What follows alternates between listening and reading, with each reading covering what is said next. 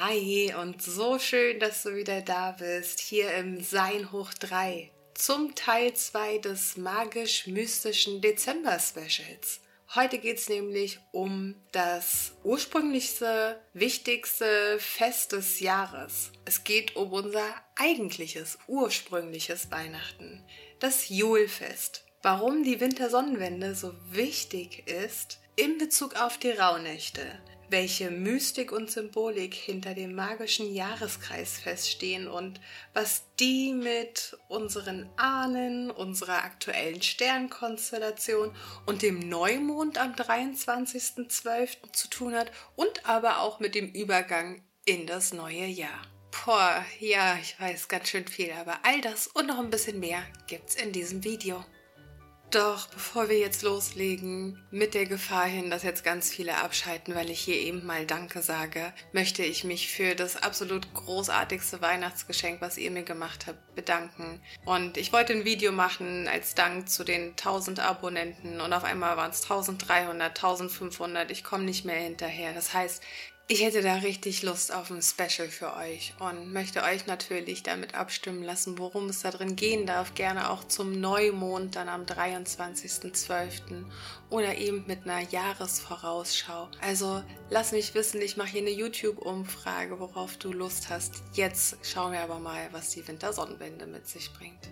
Diese Wintersonnenwende, bei der wir die Wiedergeburt des Lichts feiern, die längste Nacht des Jahres, die heiligste Nacht des Jahres, die Jaldernacht oder auch die Thomasnacht, die Mutternacht oder aber auch das Julfest, unser eigentliches Weihnachten, feiern wir am 21.12., gefolgt von drei Tagen Dunkelheit, in der sich eben der Kreis schließen soll, damit wir gewappnet sind, bevor die rauen Nächte beginnen, aber lass uns mal schauen, welche mystischen Geschichten und welche Symboliken sich vor allen Dingen hinter diesen Uraltfesten und Uralttradition verbergen und was wir uns für die heutige Zeit und auch für die neue Zeit da jetzt mitnehmen können an alten Weisheiten und neu gedachten Wahrheiten. Ich möchte heute mit dir dieses besinnlich und lichtvolle Weihnachtsfest, wie wir es kennen, einfach mal in seinen Ursprüngen durchleuchten und dir die inspirierenden Geschichten der Vergangenheit mitgeben. Und vielleicht findest du da eben auch altgewonnene und auch neu gewonnene Wahrheiten für dich, wodurch du neue Erkenntnisse für dich schöpfen kannst. Und lass uns da mal anfangen, denn dieser ganze Dezember steht wie so fast jedes Jahr immer unter einem ganz besonderen Stern, unter einem sehr lichtvollen Stern und das in der dunkelsten Zeit des Jahres. Dieses Julfest haben wir gefeiert, als wir mitunter auch noch den julianischen Kalender gefolgt sind und seitdem wir eben in dieser neuen Kalenderzeitrechnung des gregorianischen Kalenders sind, feiern wir auch erst dieses neu gedachte Weihnachten, welches unter dem Stern des Konsums steht. Damals ging es doch viel mehr um den natürlichen Kreislauf, um die Wertschätzung, um den natürlichen Lauf des Lebens. Denn was passiert zur Wintersonnenwende? Die Sonne steht an diesem Tag an ihrem tiefsten Punkt. Wir haben die längste Nacht des Jahres. Und was darauf folgt, ist, dass die Sonne noch drei weitere Tage ruht, um dann am 24.12 so langsam wieder emporzukommen. Die Wiedergeburt des Lichts wird gefeiert. Diese vergangenen Tage jetzt im Dezember waren die Vorbereitung der Advent, was auch so viel heißt wie eben Ankunft. Das heißt, wir zählen die Ankunft runter und das eben mit unserem Julkranz bereiten uns auf diese dunkle Zeit vor, in dem von Woche zu Woche mehr Licht entfacht wird, weil wir wissen, dass es immer dunkler wird. Und genau deswegen sind wir jetzt eben auch gerade in diesen Dunkelnächten, in diesen zwölf Sperrnächten vorbereitend auf diese Wintersonnenwende vom 8.12. bis zum 20.12. Ich habe dazu ganz viel Informationen schon geteilt. Wenn du da mehr wissen willst, dann schau dir das Video dazu an. So, und diese vier Kerzen auf dem Julkranz oder auf dem Adventskranz, die wir eben dann von Woche zu Woche entzünden, um es lichter zu machen, das heißt, hier geht es doch um die Verehrung des Lichts, um die Dankbarkeit, um die Wertschätzung, um das Erkennen, dass alles auch einmal vergehen darf, damit etwas Neues entstehen kann. Dieser natürliche Kreislauf, der Fluss des Lebens. Und deswegen ist auch dieser Julkranz eben rund um dieses Lebensrad zu symbolisieren. Denn genau das ist es doch, worum es eigentlich geht, dass wir auch in unserer jetzigen Zeit viel bewusster werden, uns dieser Wahrheit wieder öffnen, den Ursprüngen wieder widmen und Symboliken wieder wahrzunehmen, uns wieder wahrzunehmen, unsere Träume und unsere Wünsche und unsere Vision. Und das eben alles mit der Hoffnung auf eine lichtvolle Zukunft. Und deswegen dürfen wir diese Zeit jetzt eben annehmen als einen Abschluss des Jahreskreiszykluses. Du darfst jetzt für dich einfach nochmal reflektieren, was war denn am 21. Juni bis jetzt? Und da schau dir auch gerne das Sommersonnenwende-Video an, welches ich gemacht habe. Und im Allgemeinen, wenn du auch das Jahr reflektieren möchtest und du merkst, die Videos gehen mit dir in Kohärenz und die Vollmondvideos, die passten irgendwie auch immer, dann kannst du da auch nochmal rückwirkend immer mit diesen Videos nochmal arbeiten und schauen, was waren denn da für Themen bei mir im Leben. So, jetzt möchte ich mich aber mit dir auch mal aufs Wesentliche konzentrieren und zwar auf die alten Geschichten, auf die Mythen und Bräuche und Riten und Geschichten hinter dieser Wintersonnenwende, was es da so alles gibt und welche Götter da so mitgespielt haben, weil das ist super, super, super spannend, welche Zusammenhänge da auch eben neue Puzzleteile liefern für uns in die neue Zeit und vor allen Dingen, was das mit den Rauhnächten auf sich hat, welche mystischen Geschichten die dann jetzt auch einläuten. Und wenn du Herzensmenschen hast, wo du weißt, die interessieren sich eben auch für selbiges, dann teile das doch gerne. Also, die Wintersonnenwende, diese Thomasnacht, die heilige Nacht, die am 21.12. dann eben startet, ist eben dieses Hochfest. Und ab diesem Tag war man eben geweiht und es war damals eben nicht selbstverständlich, dass eben der Frühling wiederkam, weil es gab alte Überlieferungen aus der Edda, die eben prophezeit hat, dass äh, Ragnarök eben ansteht. Also mit drei Wintern, wo der Frühling, wo die Sonne nicht mehr zu sehen ist. Und deswegen hat man immer wieder darauf gehofft, dass dann nach diesen drei Tagen die Sonne wieder aufgeht, um zu wissen, okay, das Ende der Welt ist eben jetzt noch nicht in Sicht. Das war das absolute Höhepunkt des Jahres, wo die Dörfer, die Völker, die engsten Kreise zusammenkamen. Und wie vorhin schon gesagt, gab es einfach eine ganz andere Kraftgebung in der Bedeutung der Symbolik, der Wertschätzung, der Dinge. Es ging in dieser Zeit nicht um Konsum, sondern es ging um das Geben. Ja, und eben in diesen alten Kulturen war dieses Geben und Nehmen noch ganz, ganz anders gewertet. Es ging nicht um diesen Konsum, sondern es ging um die Wertschätzung, um die Dankbarkeit und um die Achtsamkeit. In der Abwandlung hierfür finde ich die Geschichte ganz schön vom Nikolaus, wo wir in der heutigen Zeit den leer geputzten Stiefel nackt vor die Tür stellen in der Hoffnung, dass da jemand was reinmacht, war es doch früher gang und gäbe, das Heer im Kampf gegen die Dunkelheit zu unterstützen und hierfür Dankgabungen vor die Tür zu stellen und eben statt dies am 6.12. zu tun, macht man das jetzt eben um die Sperrnächte, um die Dunkelnächte, um die Wintersonnenwende und um die Rauhnächte. Unterstützt eben Odin in seinem Kampf mit Sleipnir, dem achtbeinigen Pferd, Freya, die Liebesgöttin, und Frigga, die Frau von Odin, oder eben auch heute Frau Holle genannt, ähm, und nährt sie in diesem Kampf, unterstützt sie. Und die Symbolik finde ich doch viel, viel schöner und wegweisender und unterstützender und nährender für das, was wir auch in dieser neuen Zeit vorhaben und ja, sehr wegweisend.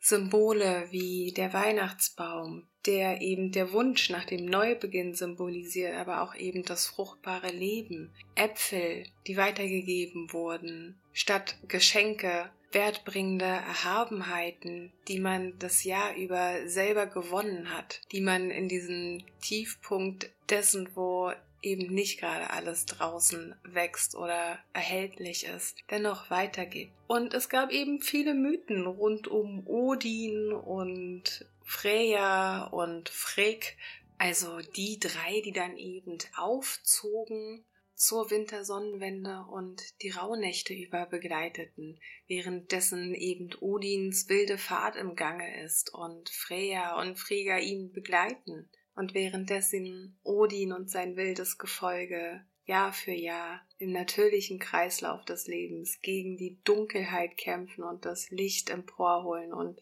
als Lichtkrieger auch immer wieder den Sieg emporbringen, dadurch, dass das Leben im permanenten Fluss ist und weitergehen darf. Und, und genau deswegen ist auch während dieser Zeit alles rund um Thema Ahnenheilung, Loslassen, Vergebung, Manifestation, Journaling, Reflexion.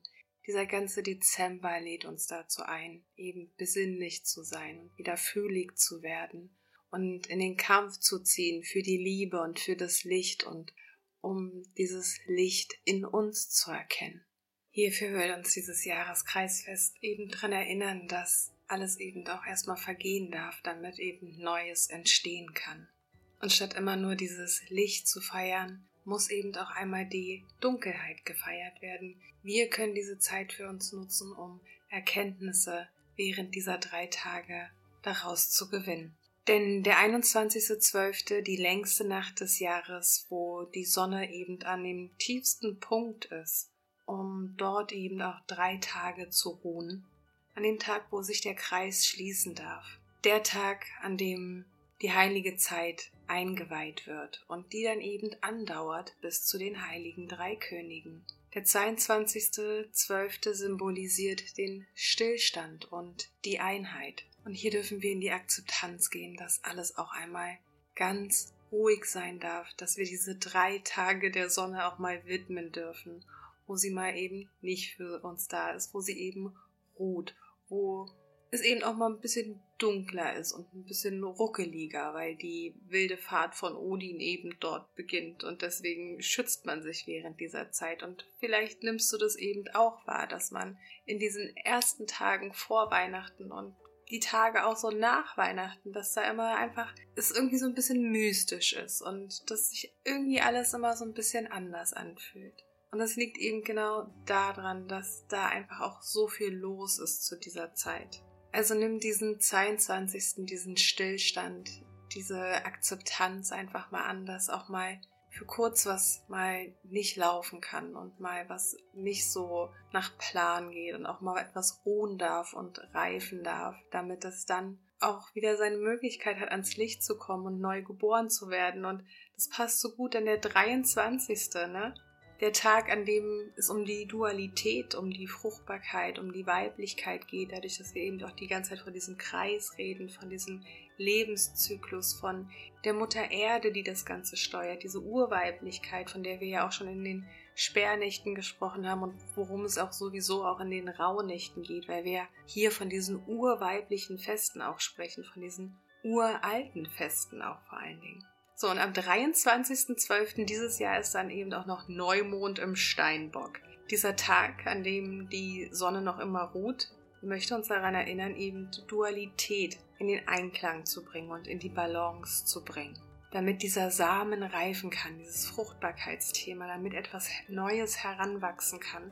Und diesen Samen setzen wir dann eben ausgerechnet noch zum Neumond, dadurch, dass wir die Dualität anfangen lernen auch zu akzeptieren. Und ohne diese Dunkelheit gäbe es kein Licht. Und wenn wir uns vor Augen rufen, dass die Realität ja sowieso irgendwie auch nur eine Schattenfacette von all dem ist und wir alle in unserer eigenen Illusionswelt leben, und in all dem, was hier passiert und in all dessen, dass wir und alles um uns herum auch nur reine Energie ist, alles rein dunkle Materie ist, währenddessen nur 0,001% davon Licht ist. Dieses Licht, an dem wir uns jeden einzelnen Tag nähren, was uns unsere, unser Lebenselixier gibt, unser, wonach wir unser Leben richten, dass die Sonne aufgeht, dass das Licht da ist, wonach all die Taktung funktioniert, und im natürlichen Sinne eben dann durch all diese uralten Bräuche und uralten Feiertage.